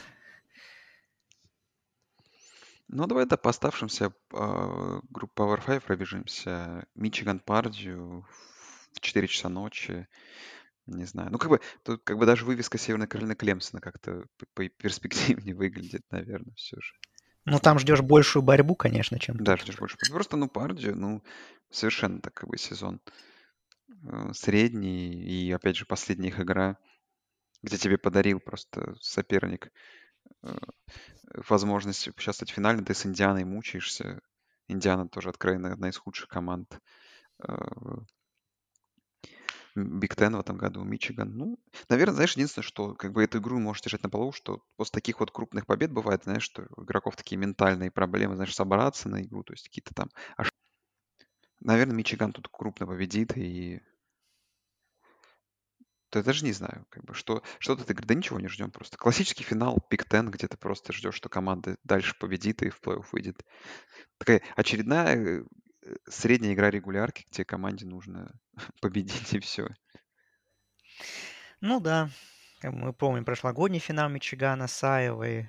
В этом году, наверное, будет то же самое, хотя Пардю, ну, у них есть неплохое достаточно пассовое нападение. О'Коннелл, конечно, что-то может предложить. У них есть звездный принимающий достаточно. Чарли Джонс, который там топ-3 по пассовым тачдаунам, тоже там в топе по пассовым ярдам находится, топ тоже там в топ-3 по приемам, то есть такая главная опция. Ну вот можно за ним посмотреть. А так, конечно, ну игра вряд ли будет конкурен- конкурентной, и ну Мичиган должен достаточно быстро разбираться и спокойно занимать ну, наверное, все-таки второй посев, хотя были разговоры про то, может быть, Мичиган поставить на первое место. Все-таки такие две мощные победы над топ-8 командами. У Джорджии все-таки есть победа, да, над Теннесси, но дальше такие победы уже менее впечатляющие. Ну, наверное, все-таки по сезону Джорджия да, у них, конечно, были матчи там с Миссури, но все равно как бы общее впечатление, как бы, что Джорджия более целостная команда, более сильная, понятно, и она больше заслуживает первый посев, чем Мичиган. Ну, Мичиган, конечно, должен... И Фор, наверное, тоже должен пробивать, я думаю. Да. Ну, Клемсон, Нотр-Дам, даже не знаю. Ну, просто погляжу. Майо у, Гали... у Галилеи. Что тут будет у нас, непонятно. Я предполагаю какую-то такую интересную борьбу до конца, но в целом, не знаю. Для меня Северная Каролина тут какой-то фаворит даже. Несмотря на то, что они отвратительно провели две последних игры в нападении, но, наверное, они не так плохо смотрелись, как Клемсон. Ну, на, ну, квотербек у Северной Каролины точно лучше, чем у Клемсона. Станет ли Это это правда. фактором? Ну, посмотрим. Посмотрим, станет ли это фактором. Но не знаю я, чего ждать. Ну, в любом случае, игра важная. Достаточно, как бы, победа конференции, как бы, Orange Bowl. Как бы, это, конечно, не плей-офф, но тоже важно. Для Клемсона это может, конечно, все равно разочарование, но для Северной Каролины попасть в Orange Bowl, то это будет большой успех. Ну, поглядим, что там. Как бы, конечно, ACC нас очень сильно разочаровали своим уровнем в этом сезоне. Может, хотя бы финал конференции удастся. Получится интересным. Да. Слушай, ну и давай по группу 5. Наверное, самый интригующий финал конференции тут Тулейн и UCF с точки зрения, наверное, борьбы за новогодний пол. Их игру мы выглядели, и там, я очень помню хорошее резюме Андрея по поводу этого, по этому поводу, что в целом нападение и квотербек UCF выглядит как уровень выше, чем весь Американ, но UCF все равно не, не без проблем. Слушай, смотри, сюда выбрались. Тулейн небольшой фаворит на Омарлеане. Не знаю. Слушай, ну я тут немножко за Тулейн притоплю, потому что, знаешь, что-то новое, что-то в студенческом футболе. Это новая история. Прикольно было бы, если бы они поучаствовали в новогоднем боле. ЮЦФ поучаствовали уже, кстати, поучаствовали. Почему бы Тулейну теперь место это не занять? Кстати, да, я согласен, я тоже буду за Тулейн. Тем более у них такое более респектабельное резюме, как бы потом, если UCF пройдет новогодний боул, посмотришь, там 10-3, команда в новогоднем боуле, ну, что-то странное, это команда, которая проигрывает флоту, что это такое. Тулейн, как бы, на секундочку, Тулейн имеет в резюме победу над финалистом Big 12, на секундочку, с Канзас Стейтом, вот. Так что хотелось бы, чтобы их усилия воплотились в победу. Ну и буду, да, за них болеть. Э, хочется, да, увидеть эту команду в Коттон Боуле. Это вообще абсолютно нелогичный вариант. По-моему, Тулейн в предсезонных э, прогнозах, по-моему, ставили то ли на седьмое, то ли на восьмое место в конференции. И вот такой вот сюрприз преподнести. Ну, это в любом случае классная, это в любом случае классная история, но еще, еще лучше она станет, если Тулейн выиграет конференцию. Это правда. Так, по оставшимся играм. Ну, давай просто по порядку. Финал USA перенесли на пятницу. Ю, Ю, Техас Сан-Антонио против Северного Техаса. Ну, тут Техас Сан-Антонио, наверное, большой фаворит. Очень хорошо они 8-0 прошли регулярку свою. А, поражение от Хьюстона в 2 очка, от Техаса в 21 очко. Ну, наверное, даже респектабельно можно считать. Армию обыграли. Армию, кстати, очень сильная программа в этом году. Тут в этом плане респект. Надо поглядеть за Техас Сан-Антонио, это точно. А, что еще? Мак. Ну да, по этой игре а, я хочу твоей. сказать, да, быстренько, что в регулярке они играли. И, кстати, игра была очень плотная. Север... Э, Техас Сан-Антонио выиграл 31-27 благодаря тачдауну за 15 секунд до конца. Там такая игра была с постоянной сменой лидеров в концовке, то есть это интересно. Но Техас Сан-Антонио второй год подряд выдает отличный уровень, как бы Фрэнк Харрис. Ну, по меркам конференции USA, да и, в принципе, по меркам группы 5, это суперзвезда, можно сказать. В этом сезоне у него отличная статистика. Там 3,5 тысячи ярдов на пасе, 27 тачдаунов, 7 перехватов. То есть супер тоже тащит команду. У, Техас, у Северного Техаса тоже квотербек такой интересный. Там у него тоже больше 3 тысяч ярдов на пасе. Эйн, у него 31 тачдаун, 11 перехватов. Ну и тотал дают соответствующий, собственно говоря, 68,5. То есть ожидает прям, ну, можно сказать, и перестрелку. То есть такую веселую игру. Я так понимаю, да, Техас Сан-Антонио хозяин, игра в Аламадоме будет. Ну вот, ну Техас Сан-Антонио, конечно, фавориты должны выигрывать. Второй год подряд они, получается, да, должны выигрывать конференцию USA. Вот в посеве, кстати, они в AP поле-то в посеве, но комитет игнорирует такие команды, к сожалению. Вот, ну, может быть, в последний какой-то свой, в последних ранках куда-нибудь Техас Сан-Антонио все-таки поставят, ну, вряд ли. По MAC Championship 8 вечера, классическая игра вот на Детройт, э, в Детройте, на Форт-Филде. Для меня это, так, знаешь, такое воспоминание, как довольно какое-то приличное количество болельщиков, но недостаточно для такого большого стадиона собирается на MAC Championship, такие полупустой стадион, вот этот вот детройтовский, но и всегда там какой-то интересный футбол происходит. А Гая Толида вообще есть какие-нибудь мысли? Я, честно говоря, за Маком абсолютно не следил. Знаю только, что просто Агая, ну, одна из, так сейчас, самых лучших там команд все-таки, да? Ну, при этом фаворит идет Толида, что удивительно, два с половиной очка. Толида, ну, а, не впечатляет откровенно в последних играх, опять же, судя по результатам, то есть они проиграли западному Мичигану в той неделе, который тренера уволил, до этого они проиграли Боуринг Грину, до этого так не, неубедительно выиграли у Боу Стейт, тоже там неубедительно выиграли у Восточного Мичигана, то есть 7 в 3 очка, до этого проиграли Баффало, то есть последнее время Толида-то выглядит не очень, а вот Агаю как раз наоборот, прям накатывает их нападение, выглядит очень классно, их квотербек uh, Рурк, которого многие отмечают. У него там 3256 ярдов на пасе, 25 тачдаунов, 4 перехвата всего лишь, то есть какой-то тоже потрясающий сезон он проводит. Как бы, ну, Агая явно подходит в более лучшей форме к этому финалу. И тем удивительнее, что почему-то букмекеры выдают именно Талида фаворитом. Ну, посмотрим, конечно, но по крайней мере на бумаге сейчас Агая выглядит более интересной командой. Так, что по финалу Санбелт меня, наверное, удивляет это, ну, во-первых, игра Троя последняя. Если я правильно помню, что там не без проблем. А, нет, не без, не без проблем. Проблем у него армии выиграли уже давно. Удивила меня, конечно, игра Костел Каролайна, их соперника э, последней неделе. Да, мы знаем, что Джеймс Мэдисон в их дивизионе, он был, конечно, э, не мог участвовать в финале конференции, но все равно проиграть ему в 40 очков, 7-47, полный вынос Костел Каролайны, конечно, как-то смазала концовку. Ну, хотя, опять же, победа над Троем, возможно, будет каким-то успехом, но и Трой большой фаворит, но я думаю, что в целом, да. Костел Каролайна испытывает определенные проблемы, и э, все-таки сейчас и Трой, который накатил, наверное, Трой победитель, окажется победителем дивизиона, и плюс игра у них дома. Но такая, мне кажется, Трой одна из самых недооцененных группа 5 команд. Не в посеве, ничего, хотя тоже, наверное, могли быть скрытыми фаворитами за новогодний бол. Абсолютно. У Троя резюме это очень хорошее. Они проиграли All Miss и проиграли Appalachian State. Appalachian State, конечно, в этом сезоне так себе, но все равно проиграли всего лишь 4 очка.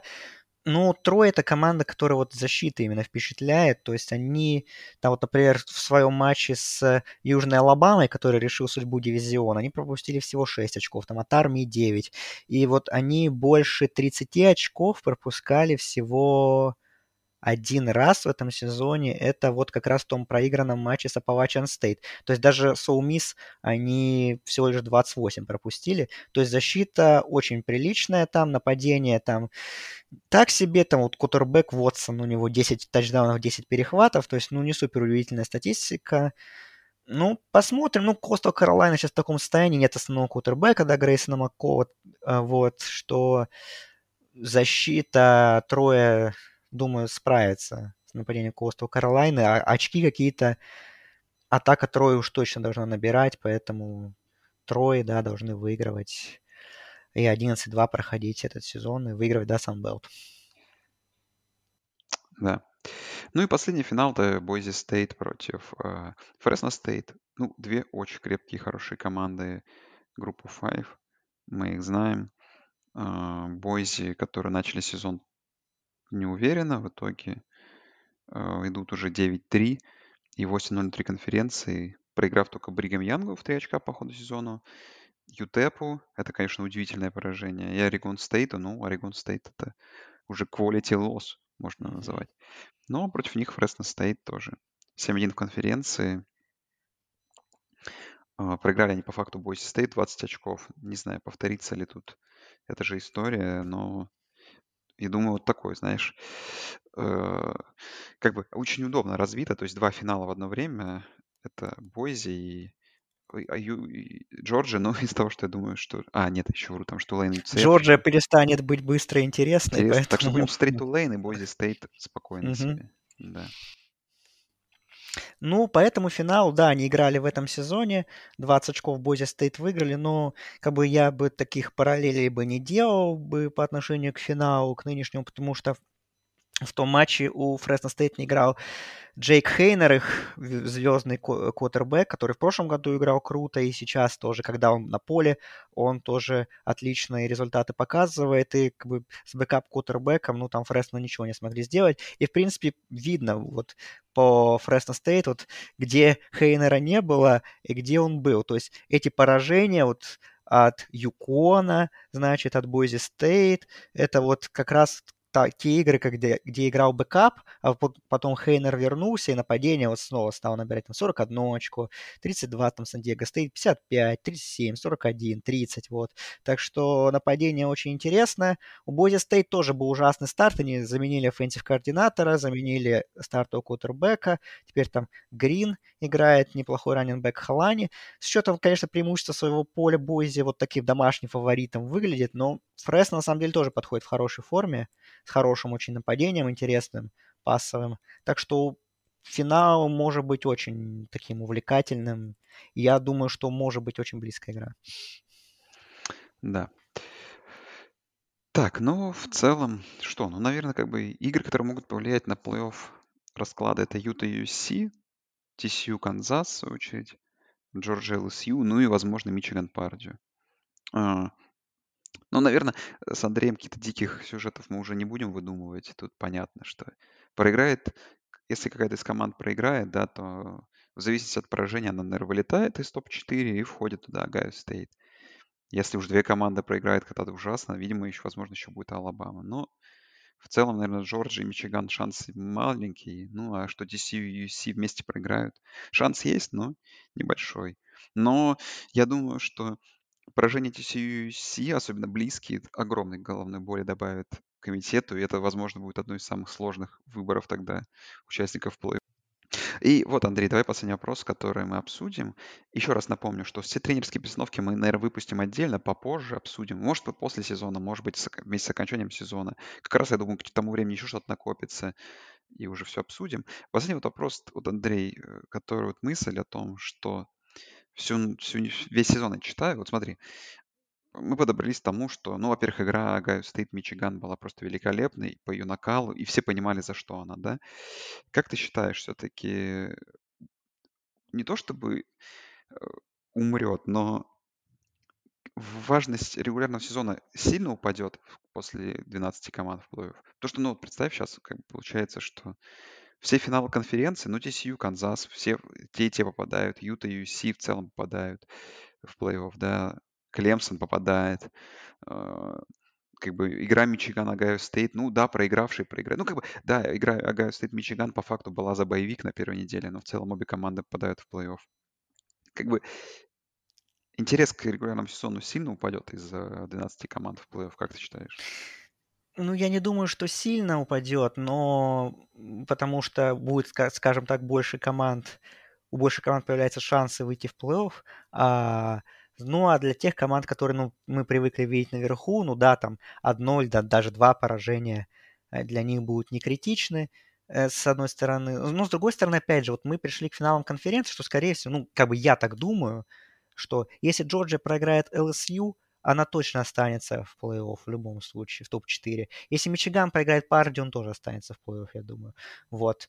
А, и, ну, как бы, ну, а если бы у нас была, например, 12-командная система, то Uh, да, Джорджия и Мичиган были бы в плей-офф, но если бы они проиграли финал конференции, они бы теряли боевик, например.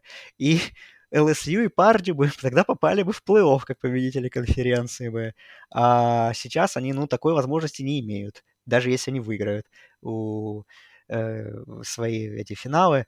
Вот. Так что тут две стороны медали, ну, как бы я все равно настаиваю, как бы я, мое мнение не меняется, что, э, что должно быть расширение, потому что, ну, просто если вы сейчас вас посмотрите на сетку и какие могут быть классные матчапы в первом раунде, ну, как бы хотел, хочется видеть там, чтобы Теннесси тоже там поборолся за национальное чемпионство. Хочется, чтобы Алабама поборолась за национальное чемпионство. Тоже, в принципе. Что Алабама в какой-нибудь удачный день не может обыграть Джорджию, ну, может обыграть, в принципе, почему бы и нет. Вот, так что я согласен с тем, что какое-то значение у некоторых игр будет теряться, но в целом все равно как бы мы... Вот как раз это тот сезон, когда мне кажется, что э, очень хороших, ком... хороших команд много, но прям каких-то, возможно, кроме Джорджии, нет там каких-то супер команд. И то Джорджия все равно в этом сезоне не, не такая мощная, как прошлогодняя. И вот как раз вот, вот в нынешнем сезоне, честно, на 12 плей-оффный формат я бы с удовольствием посмотрел бы. И мне кажется, там было бы много каких-нибудь интересных переворотов, потому что, опять же, много достаточно команд, ну, примерно сопоставимого класса в этом году. Да. Ну, а мы, наверное, будем заканчивать с Андреем и услышимся с вами в этот раз, возможно, пораньше, потому что плей-офф ранки же выйдут, Воскресенье. воскресенье, да, и, возможно, пораньше соберемся, обсудим участников плей-офф. Но в целом, что, финал конференции, их всегда нужно смотреть, это масси, великолепнейшие, наверное, нас поединки ждут многие. И, возможно, какая-то интрига. Так что всем спасибо, что слушаете. Всем пока. Всем пока.